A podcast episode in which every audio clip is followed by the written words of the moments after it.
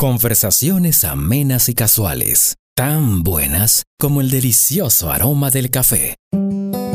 Esto es Más que una taza. ¿Estás lista? ¿Tú, tú has escuchado esos programas de que Late Night Session. Sí. Así estamos hoy. Te voy a pedir un favor. Dime. Que cierres los ojos.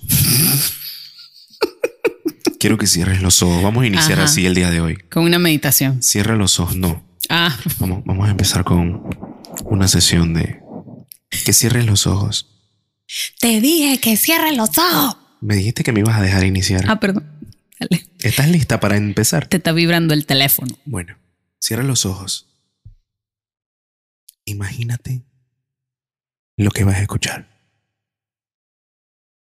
Buenos días, buenas tardes, buenas noches. Gracias por sintonizar otra vez. Más que una taza, el podcast que quieres escuchar acerca de café de especialidad desde la ciudad de Panamá. Te habla Rodrigo Herrera y mi amiga Nicole Rubatino para traerte la mejor información acerca de... ¿Ya? ¿Estás lista? Hello. Lo que pasa es que en los capítulos anteriores habías dicho y que yo cierro los ojos y yo escucho como si estuviera hubiese encendido la radio, se me Ah, estoy es montando cierto. al carro. Es cierto. Entonces lo que quería era que te lo imaginaras. Ah, tranquilo, eso pasa todo el tiempo. Cada vez Sí. que escucho el episodio de nuevo. Bien hecho, bien hecho. Bienvenidos a todos, gracias por compartir, por, por vernos, por escucharnos en todas las plataformas. Eh, recuerden seguirnos en redes sociales como arroba más que una taza. Así es. Hoy estamos compartiendo desde un espacio muy especial. Un espacio nuevo. Un espacio muy especial lleno de... Bueno, esos son los chakras, eso que está ahí, ¿no? Sí, es correcto. Y no, no lo están viendo, pero esto es un rompecabezas del zodiaco. ¿Lo Ah, viste? Ni había notado que era un rompecabezas. Pensé que Mira. era como, no sé, algo esotérico eso que tú compras. Mira. ¿Qué es eso? ¿Cuál es la diferencia de lo... ¿Cómo es? ¿Qué? No sé. Vamos a hablar de café. ¿Qué, qué ibas a preguntar? No sé. El, el- el- ¿Diferencia eh, entre qué? eh, cuando alguien dice que es algo... eh, o sea, en los cafés... No. ¿Qué? Podemos continuar. Dale, sí, continúa. Ok, anyway. Sí, estamos grabando en un espacio especial lleno de feeling, momentos zen. Ustedes no saben todo lo que hemos hecho Sí, Eh, hoy ha sido uno de esos días. behind the scenes, backstage, para que esto quede pues decente. Eh, pero bueno, esperamos, vamos a ver qué pasa en los siguientes episodios. En el futuro, además, con una taza vienen cosas bomba, bomba. Viene... Viene... Vienen muy- cosas buenas. Exacto. Vienen ¿Cómo? cosas muy... ah, digo, hablo. Como el café. Ajá. exacto. Ajá, café es importante. Hoy, muy contentos, vamos a hablar de un tema que definitivamente quizá mucha gente no lo tiene tan presente, pero queremos nosotros aclarar un montón. Ajá, que son los procesos. Exactamente. y vamos a hablar un poquito de qué, qué significa eso, con qué se come y muy por encima, nada más como para aclarar dudas y eh, lo que hemos visto y aprendido y lo que nos gusta a nosotros pues. Eso es lo más importante, porque yo soy fanático de los procesos. O sea, la parte que más me gusta del café. Ah, sí. el Ah, proceso. no sabía eso. Qué interesante. Sí. ¿Estás lista? Sí, estoy lo todo. O todo lo todo. Cuéntame entonces. Oye, espérate, pero tú no has visto que te tengo hasta dulcito y todo. ¿Eso es para mí? Sí, por supuesto, lo partí en varios pedacitos. Pero yo te vi comiéndote eso. Si eso Me es para comí un pedacito para que tú te comieras de aquí para acá. Ok, ok. Y esto es lo mío. No, ¿Eso es patrocinado? Sí, patrocinado por mí. de mi bolsillo. Y el café de hoy es gracias a El Salto. Gracias a los amigos del Salto por este Salto Premium Coffee. magnífico, magnífica taza de café que nos estamos tomando a esta hora. Yo no sé qué va a pasar después. Pero bueno, los procesos. Ajá, a ver, esa reacción me gustó. Ya te dije antes, me supo, me supo anaranjado. Ah, ah, no, que lo- cuando lo oliste, te recordó a. Sí, Me recordó lo, lo que pasa es que yo tengo un tema con la reconocer los sabores. Primero, en el café, primero veo como un color. Ajá. Una vez estuvimos hablando de que el café me sabía morado y, te- y en la- el paquete decía lavanda.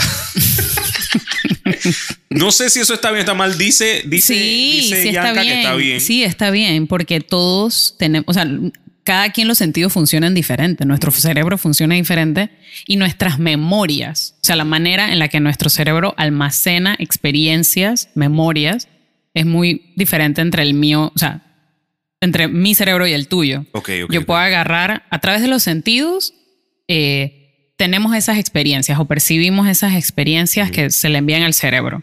Pero puede que yo tenga que a través de un sentido en particular, digamos que el olfato, es donde a través del cual yo percibo más las cosas y llegan a la memoria. Y en tu caso es a través de la vista, Ah, Ve. no lo había, no lo había, que es como Eh, llega la, ajá, como almacenas las, las, Ujú. las experiencias en la memoria, es a no través había de la tomado vista. en cuenta de que realmente es lo visual lo que. Puede, exacto, puede ser, por ejemplo, en tu caso puede ser lo visual, en mi caso puede ser el olfato, en el Ujú, caso de otra ujú. persona puede ser el, el- el tacto. Qué interesante. Entonces, qué interesante. Todos los días se aprende algo en esta pelada aquí, hombre. Ay, gracias, gracias.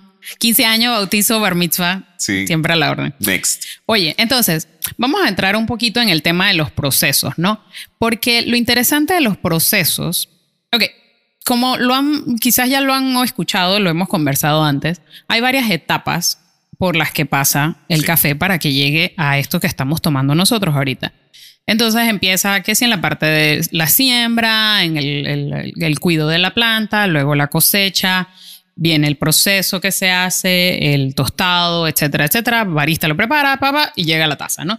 Entonces, los procesos es una de esas etapas y es una de las etapas bastante claves, digo yo, porque es la que puede construir, o mejor dicho, agregar más cosas o, o hacer esa cereza más compleja. Es, es exactamente lo que te iba a decir. Creo que es, creo que es el- la parte del procedimiento en el que puedes meterle la magia. Eh, sí, sí, sí. Y que puedes crear esos como eh, entre aromas y sabores. Claro, el- el- en el tostado puedes desarrollar más el tema de los aromáticos, pero el, el sabor final de la taza Sí, creo, se creo la que da es un proceso, Creo que, creo que es.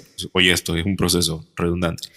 Eh, creo que es un pedazo de la, el, el procedimiento de la creación de cada una de las tazas, que es donde más se experimenta. Ajá. Por eso Sí. es que me gusta, porque, porque Sí. está bien, el, el café tiene miles o millones de años si quieres, si quieres. Pero en el momento que el ser humano empezó a experimentar en esta etapa, Ajá. entonces empezaron a decir, wow, wow, wow, wow. Claro, porque acuérdate que se empezaron a atraer, a probar muchas cosas a la industria del vino. Ajá, ajá. Y de ahí es donde se ha traído mucho a la industria del café y a estas prácticas nuevas que están haciendo en el tema de procesos. No, y créanme, y La, créanme la rueda de sabores viene el vino. es lo que te iba a decir. Créanme que realmente todo esto viene inspirado de algo y se han utilizado, se han cometido muchos errores que se han transformado en procesos. Sí, sí. Y en realidad, el- el- la etapa, lo, en esta etapa lo que quiere es eh, que el- tú le remueves es la, la pulpa a la cereza. ¿Ok? Este, creo que aquí podremos poner, para los que nos están viendo en YouTube, como un pequeño, ¿cómo le llaman a eso? Un diagrama de cómo es la cereza de café. Pero bueno, igual hay un- muchos libros y la pueden encontrar en internet. Pero en el proceso lo que se quiere remover es la pulpa que cubre a el grano Ujú. de la cereza del café. Em, entonces, ahí es interesante porque tú puedes variar los procesos y hay varias razones por las que varían esos procesos. Puede ser tanto por temas de plata y de recursos, y luego lo vamos a ir hablando, como por tradición. Es decir, aquí siempre se ha hecho de esta forma y por eso se sigue haciendo así. Entonces, mientras estaba haciendo mis investigaciones y leyendo y curioseando, me enteré, por ejemplo, que en un país en África, Burundi, ellos los finqueros les dan las cerezas que ellos cosechan, se la dan a unas estaciones de lavado que pertenecen al gobierno. Y el gobierno las procesa. O sea, que tú como, como finquero te encargas de la creación La, ajá, la cosecha. exacto. El cultivo y la cosecha, exacto. Mm. Eh, no todos los productores O sea, el realizan procesos El beneficio es del, del gobierno. Ajá, exacto. Hay algunos productores que sí tienen sus propios beneficios, varios aquí en Panamá lo tienen, eh, y yo creo que también depende mucho es de el, la- el nivel de producción. Eh, Janssen es uno de esos, por ejemplo. Entonces, ellos como ellos son uno de los que más café producen, eh, tienen el- el- la capacidad para tener su propio beneficio, ¿no? Entonces, y ellos hacen ese tipo de experimentaciones, las ves. Es lo que te iba a decir. Eh, Es, es mucho más. Lo que pasa es que en el. en el mundo del café, o sea, en la industria del café, están todos estos procesos, pero quizá haya esto, una familia, una empresa, como le quieres llamar, que tenga varios de esos eh, eh, eh, pasos hasta la distribución. ¿Entiendes? Quizá, quizá hay gente que tiene la mata, cosecha, también tiene el beneficio, manda a tostar, pero también distribuye. Exacto. O, o también tiene su tostador. O sea, de alguna u otra manera, como ya hemos dicho desde el principio. Creo que este Finca podcast, Lérida es una de esas. Finca Lérida es una. Porque máquina. Finca Lérida, Finca Lérida hace su proceso, tiene su beneficio y ellos tuestan. A mí, o sea, saludos a la gente de Finca Lérida que he estado ahí Saludos a Lucy. un par de domingos de brunch. Oh. ¿Por qué están tan lejos? ¿Por qué no vienen para acá? Oye, sí, qué barbaridad. Pero, Allá vamos a estar nosotros. pero, pero sí, es- es bien interesante de, claro, cómo te adaptas, ¿no? Hay finqueros que, claro, son productores mucho más pequeños y ellos pues llevan eh, a otros beneficios a hacer el, el proceso. Y beneficio se le conoce el espacio donde se hace el lavado, donde se termina de remover la, la, la pulpa y todas esas cosas, donde se hacen las separaciones, eso le llaman separaciones en malla, que es dependiendo del peso y el tamaño. Pero todas esas cosas, si ustedes tienen la oportunidad de ir a visitar una finca en Chiriquí, pueden hacerlo, lo pueden ver, les van a explicar todo, eh, cómo funciona y de verdad que es fascinante, ¿no? ¿No te parece curioso el, el hecho de que el café lo que tienes es que quitarle la pulpa para usar la semilla, a diferencia de todo el resto de, la frut- de las frutas, que lo que se come es la pulpa y desechas la semilla? No la semilla. Mm. Mm. Pero, ¿qué- ¿cuál es la fruta? Perdón, que estoy comiendo el dulce. ¿Cuál es la fruta? ¿No es la- el marañón? Que la semilla del marañón, que es la cosa que está arriba. Ese, ¿Cómo le diría? Se tuesta, ese? yo no Ese sé es cómo un es dos eso. por uno. Es un dos por uno. Sí, ¿verdad? Porque el marañón también se come. Ajá, o sea, ahí come Y el- semilla todo. La semilla esta que eh, en otros países le llaman cashew. Ah, ajá. Yo siempre me he preguntado, o sea, en Brasil, por ejemplo, es muy famoso el cashew, o sea, el- la pepita. ¿Y qué hacen con la fruta? Yo nunca he probado y que deliciosa chicha de marañón brasileña. Buen punto. Hmm, Qué interesante, ¿no? buen punto. Daremos un episodio de eso. Oye, Del marañón en Brasil. del Marañón, en- específicamente del Marañón en Brasil. Oye, volviendo acá. Entonces, como habrán visto varios de ustedes en las bolsas, eh, van a ver que dice, este café está en un proceso lavado, este está en un proceso natural y este está en otras cosas fashion que tienen nombres por ahí. Entonces, vamos a hablar un poquito de eso, ¿no? En el caso del lavado, que también se le conoce como húmedo, Em, ahí lo que haces es que a través de una máquina y con agua es que se despulpan, o mejor dicho, primero despulpas las cerezas a través de una máquina y luego eso se deja en un tanque de agua pasando por una fermentación. Esa fermentación va a remover la capa o lo que le llaman como el, ¿cómo se llama? Como la, la- la carnita, pues. Y luego La pulpa, de eso es lo que te Ajá, la pulpa. Y luego termina la fermen- después que termina la fermentación, la lavas. Porque ahí quieres terminar de quitar el mucílago, que es la capita esa que se le da y pega. Ese mucílago es bien difícil de quitar, brother, porque como que los compuestos tienen varias proteínas. Una vez alguien Entonces, cometió el error Ajá. de no quitárselo y adivinen, nació el proceso nació el otro. ¿Sí o no? no, no sé si fue error o si no alguien dije, hey, ¿y qué pasa si lo damos a Taipi ya? Sí, mejor no hacemos eso hoy. Vamos a hacerlo mañana. Y cuando Dale. vieron la Ajá, de esa y que O si no, no, se quedaron, sor- se quedaron dormidos. ah, ya la se me olvidó hacer la otra parte. Y al día siguiente, nosotros sí hablamos paja. Sí. Me acordaste de la fincalería, fue la primera vez que pedí un honey y pensé Ajá. que eso tenía miel. Yo también. Hasta Yo al que- inicio también. Hasta que en la fincalería me sacaron de ese oscuro hoyo. Ajá, Oscura profundidad. Sí. A mí me pasó también lo mismo. Cuando yo, es más, yo creo que uno de los primeros cafés en procesos de honey también fue el Finca Lerida y, y es uno de mis favoritos. es uno de mis favoritos. Y, y yo pensaba lo mismo. Yo dije, ay, pero ¿será que es que le ponían miel? ¿Cómo será esta Ajá, cosa? ajá. Qué interesante. Sí. Y claro, cuando veías como las fotos de cómo quedaba el grano eh, antes de ser tostado, parecía que estaba cubierto en miel. Exactamente por eso lo compré. Porque o sea, no, no ah, tú conocía. dices que eso venía con... yo, yo pensaba que sabía como a Cracker Jacks. Exactamente, pero, Como pero- el, el, el millo acaramelado del cine. como el millo caramelo, yo pensaba que sabía así. Entonces, eh, no, no era eso, No, pero, pero tengo, tengo pues esa bonita anécdota de, de que fue la primera vez que visité Fin- Finca Lerida. Sí, muy, muy chévere. Oye, le estamos haciendo bastante promo. Finca Lerida, queremos Nada más café. digo, nada más digo. café. Eh, entonces, esa es la parte del lavado. Lo, lo bueno de la, del proceso de lavado es que, bueno, es- no, no sé si llamarlo sencillo, pero para muchas fincas es mucho más fácil el proceso lavado que los otros procesos. Em, pero eh, el tema es la cantidad de agua que usas para, em, y más cuando produces muchas cantidades de café, ¿no? Em, entonces luego tienes lo contrario, tienes el proceso natural o el proceso seco. Y el proceso natural es uno de los procesos más antiguos que se utilizan para el café. Y lo que haces es que tú agarras las cerezas, ya las cosechaste, están rojitas, ah, porque tienes que pasarlas por el... eh, las meten en un tanque de agua y las que flotan son las que se descartan y las que se hunden son las que más maduras. Entonces, esas cerezas que ya están maduras, sin quitarle nada, las pones a secar al sol. Entonces puedes secarlas. A veces van a ver que hay cafés que dicen en piso y hay cafés que fueron secados en camas elevadas. También le llaman camas africanas. Entonces, a las que están en piso hay que estar revolviendo, hay que estar removiéndolas a cada rato, Dándole la vuelta. dándole la vuelta como si fuera un pancake. asado. Ah, bueno, yo pensé en pancake Pollo asado por el calor. también. Bueno, pero el pancake, si yo lo dejo mucho rato, se me quema Pero ahí. ese es de abajo para arriba. Y la arepa, El pancake es de abajo para arriba. creo que hablando- tenemos hambre. No me digas eso. Tranquilo, ahora vamos a pedir pizza. Oye, pero entonces pasa esto y luego que ya pasaron un tiempo, se- por una máquina, entonces se les quita la piel.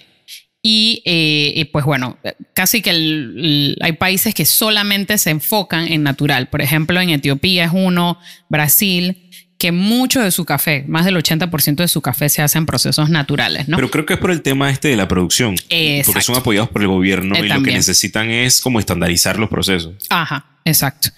Y luego, entonces ya tienes como el in-between, como el híbrido. Por ejemplo, el proceso, el proceso, el método de preparación que usé yo hoy para hacer el café fue un Clever. Oh, wow. Sí, lo hice en Clever, que ¿Qué es un proceso. El Clever Dripper es un híbrido entre inmersión y percolación. Ahora te lo enseño. Después, cuando hablemos de eso, cuando hablemos de eso, ustedes se enterarán. Yo sé cuál es. Yo quiero que ella les explique a ustedes y ella dice que después. Ah, lo sé.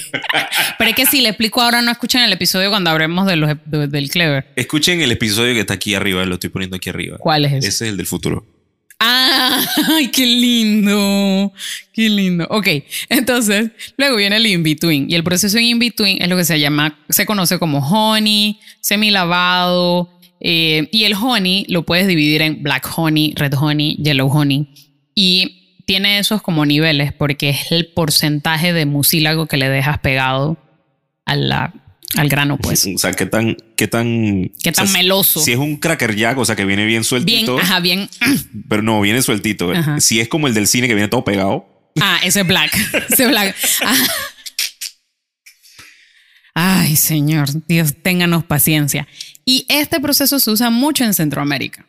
Eh, Black- el black honey. No, el honey.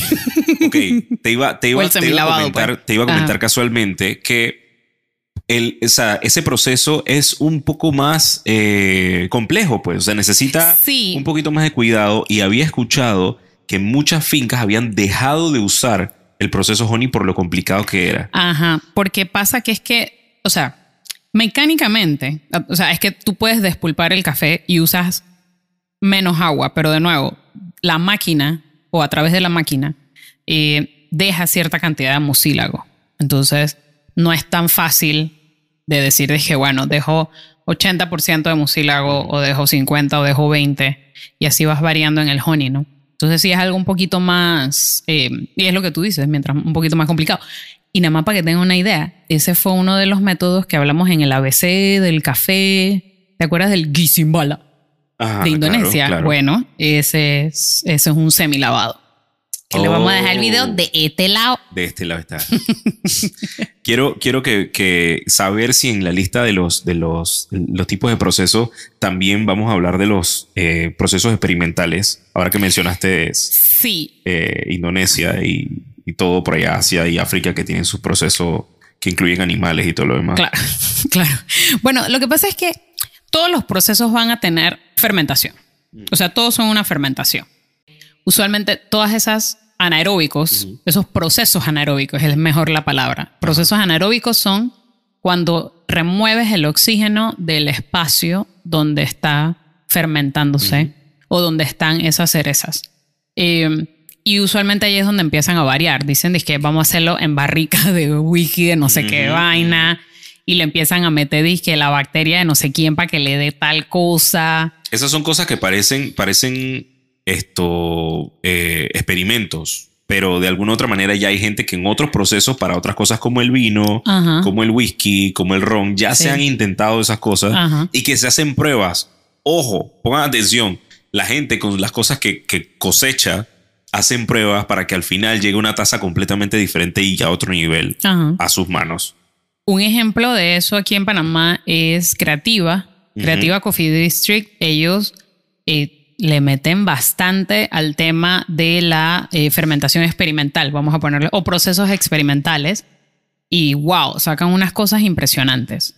Em, y, son muy aclamados en, países afuera por, precisamente por eso, porque sacan una tasa diferente. Ni se diga la gente que tiene acceso a un buen geisha. que, que, de alguna otra manera, solamente con el hecho de existir el geisha, ya o sea, que lo hagas en un natural, en un lavado, ya tienes una buena taza. Imagínate hacer estos ah, experimentos. Claro. que para mí, sinceramente, que, que pues me gusta el café de especialidad, mi favorito no es el geisha por el, porque es demasiado frutal. O sea, el, balance está mucho, más, mucho hacia allá.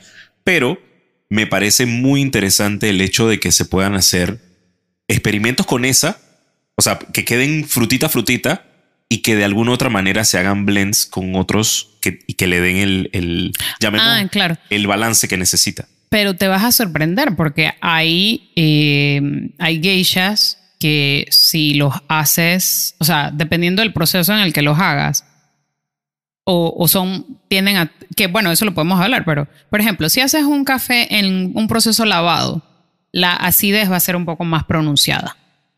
Eh, el proceso lavado de por sí es, más caro, eh, pero te da una taza más limpia, eh, ¿sabes? Y de nuevo, es muy usado, ¿no? Sin embargo, en el natural, lo que hace es que ahí es donde añades esas notas frutales, porque como le dejaste la capita del mucílago más tiempo pegado a la cereza, ese azúcar se fue fermentando y le fue agregando otras notas al, grano. Entonces... ¿Escucharon lo que ella dijo? Ella dijo azúcar.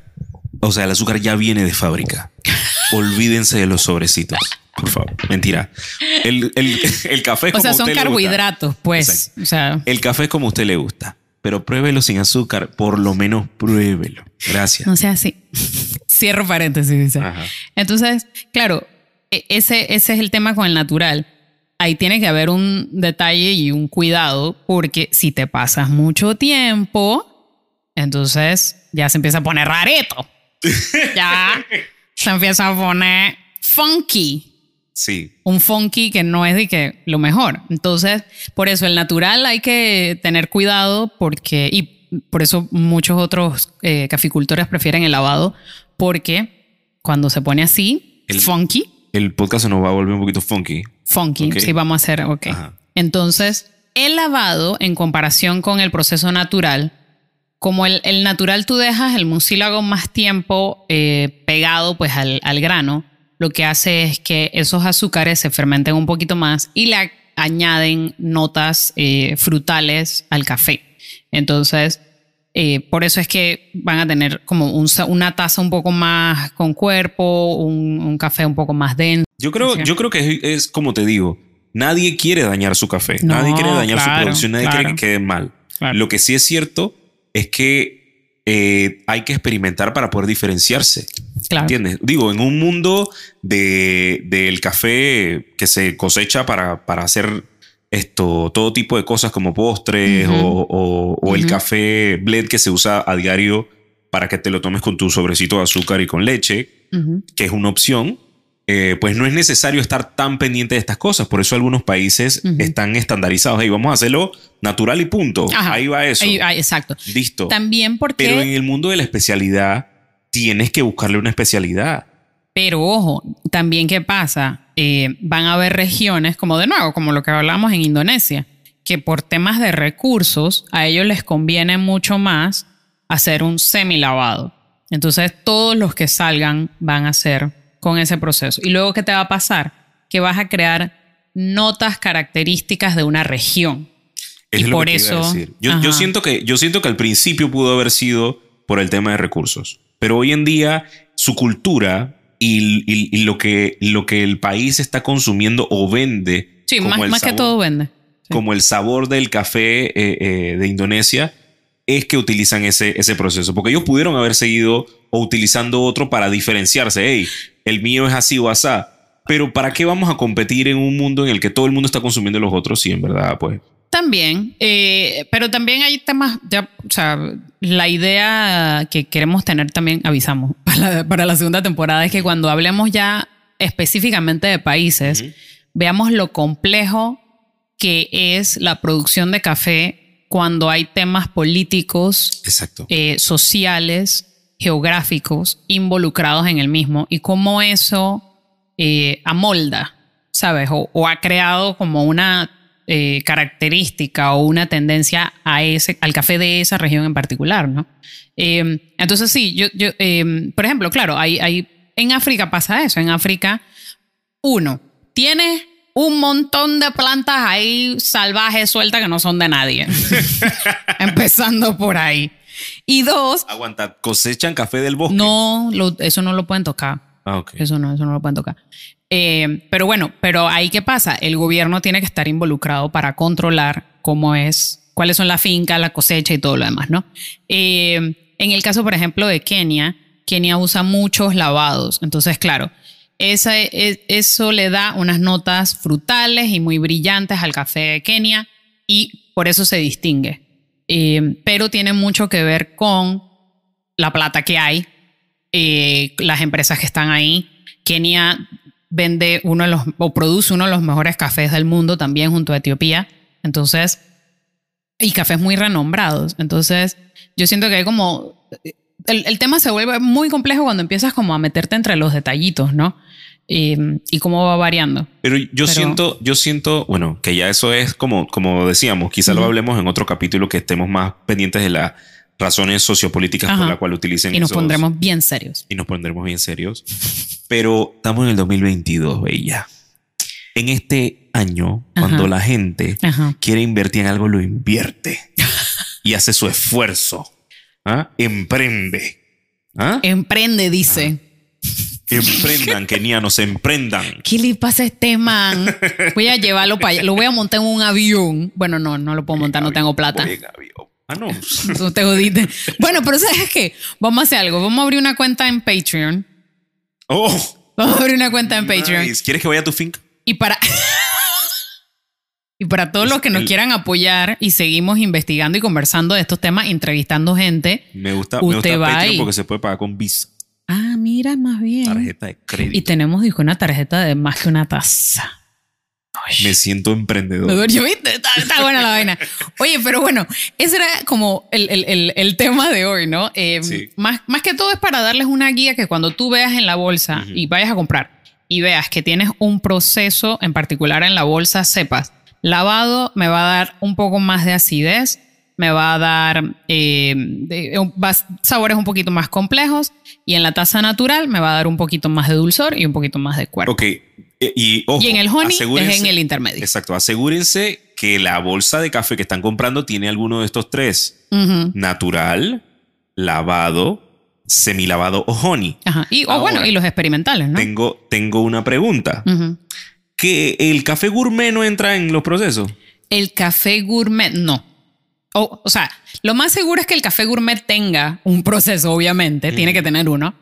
Lo más seguro es que sean lavados, eh, porque el lavado lo puedes hacer como en mayores cantidades. Usualmente el café gourmet tiende a ser un poco más... com- de- no, es un poquito más es que comercial es un- que la especialidad. Es una de las características, eso es lo Ajá. que te iba a decir, es una de las características que veo mucho en, por ejemplo, el café que uno compra en el supermercado Ujú, y que tiene un, un precio más elevado. Dice gourmet. Eh, eso no tiene nada que ver con Proceso. algún proceso más, No, no, no. sino que a veces es una pifia que le ponen. Sí, marketing. es marketing. Sí. Eh, eh, full, full es marketing. Lo hablamos, en- eh, lo hemos hablado antes. Yo tomo café gourmet. eh, el mío no dice así en la taza, pero sabe igual. ¿Ah? Yo creo que él tiene hambre. Eso es para mí, ¿verdad? Sí, eso es para ti. Ok. Vamos a. Dios mío. Gracias a todos ustedes. Gracias, Nicole, que siempre me saca de esta humilde Vida oscuridad. profunda. Ajá, pero es humilde. Sí, sí. Hashtag. Hashtag mi humilde oscuridad. Aquí dice. Ajá. Gracias a todos ustedes por escucharnos, por compartir con nosotros. Eh, quiero sus comentarios. Queremos sus comentarios que nos escriban al DM, al YouTube, en el, Spot- en el Spotify se puede escribir En el Spotify, bueno, sí, yo puedo poner. como comentarios, ¿no? Que al- ellos nos escriban sí. a nosotros. Sí, sí. Mándenos correos electrónicos. Por favor, email. Más que una Queremos- taza pod arroba gmail.com. Más que una taza pod. Sí, pod. Arroba POD. Ajá. Y, y coméntenos qué les parece el capítulo, cuál, cuál eh, tema quieren que hablemos con ustedes. Como ya se los adelantó mi amiga Nicole, pronto tenemos final de temporada y tenemos muchas Sí. sorpresas para ustedes. Eso no quiere decir que vamos a dejar de hacer este podcast. No, claro que no. De hecho, esto es el final de un ciclo muy interesante para abrir otro Por supuesto. mucho más interesante. Gracias a todos ustedes que han hecho esto posible. Gracias, gracias, gracias. Muchas gracias. Y ya saben, eh, nos escriben. Salud. Ah, oye, yo tenía que mandarle saludo a Patricia. Patricia, no me olvidé de ti. Saludos. Yo tengo que mandarle saludos a la tía Teti. Oye, sí. Hasta Luxemburgo, que también esto. Ese mensaje estuvo buenísimo. Sí, esto me, me mandó un mensaje directo al, al, al Instagram de Más que una taza. eh, y estamos en conexión. La tía Teti se fue ayer para ¿Ah, sí? Luxemburgo. Oye. No pude Ella parquea con. Ah, no, la otra es de Liechtenstein. Chin. Bueno, la princesa de Liechtenstein, ella, que no, es panameña. Ella tiene, ella, tiene, ella tiene una comunidad de panameños en Europa. Ah. Donde, donde vamos a eh, compartir el podcast para que la gente conozca mucho Uh, más qué de bonito, Café de Especialidad. qué bonito. Claro que sí. Gracias. Así que, chao. Chao, feliz tarde, mañana o noche a todos. Esto fue Más que una taza. Nos escuchamos en el próximo capítulo. Bye. Más que una taza.